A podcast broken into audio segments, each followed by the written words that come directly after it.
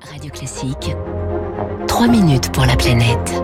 Avec Crédit Mutuel Asset Management, acteur majeur de la finance responsable. Bonjour Baptiste Gabory. Bonjour Dimitri, bonjour à tous. Dans deux mois se tiendra à Marseille le congrès mondial de la nature organisé par l'UICN, c'est l'Union internationale pour la conservation de la nature.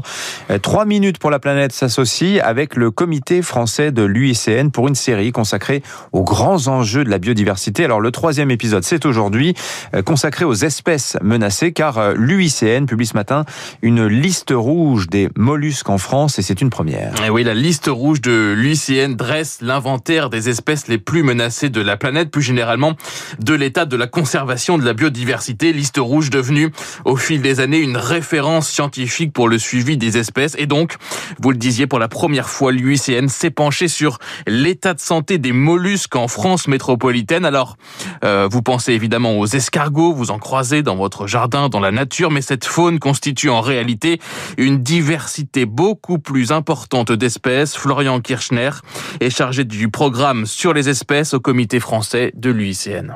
C'est des gastéropodes, hein, comme des escargots des limaces, beaucoup de gastéropodes terrestres, mais il y a aussi des escargots d'eau douce, des gastéropodes d'eau douce donc, et puis des moules euh, d'eau douce qui vivent donc dans, les fleuves et les rivières. Et en fait, il faut voir qu'il y a 691 espèces de mollusques. Donc finalement, c'est un groupe extrêmement riche et diversifié que la plupart d'entre nous ne, ne, connaissent pas, sauf à s'y être intéressés.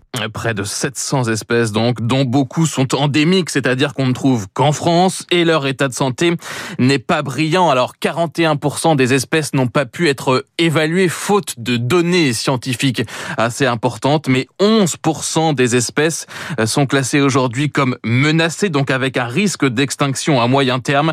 Et les menaces qui pèsent sur ces mollusques sont celles qui touchent toute la biodiversité de manière générale.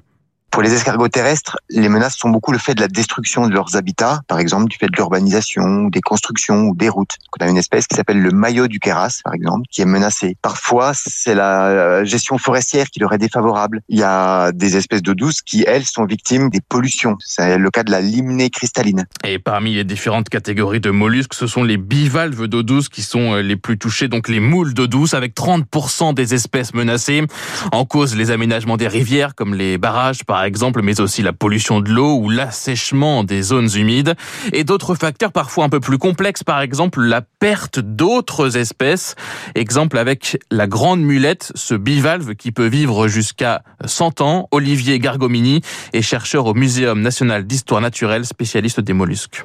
On peut parler euh, de la grande mulette, qui est un bivalve euh, d'eau douce des rivières de France. Et euh, sur les 150 dernières années, on a observé une réduction de la répartition de 80%. En fait, ce sont des espèces qui font un stade larvaire sur des poissons hôtes, notamment les sturgeons européens et la lamproie marine. La disparition de ces espèces de poissons menaçant indirectement l'espèce de la grande mulette. Autre exemple de menace avec l'hélix de Corse, un escargot qu'on trouve qu'en Corse, mais qui ne vit plus que sur quelques hectares touchés en ce moment par la fourmi argentine, une espèce invasive qui envahit son espace. L'hélix de Corse fait l'objet d'un plan de conservation, mais ces plans restent rares pour les mollusques. La liste rouge de l'UICN devrait permettre d'identifier donc les priorités d'action pour cette faune méconnue, mais pourtant originale et même prioritaire dans la sauvegarde du patrimoine de la biodiversité Merci Baptiste.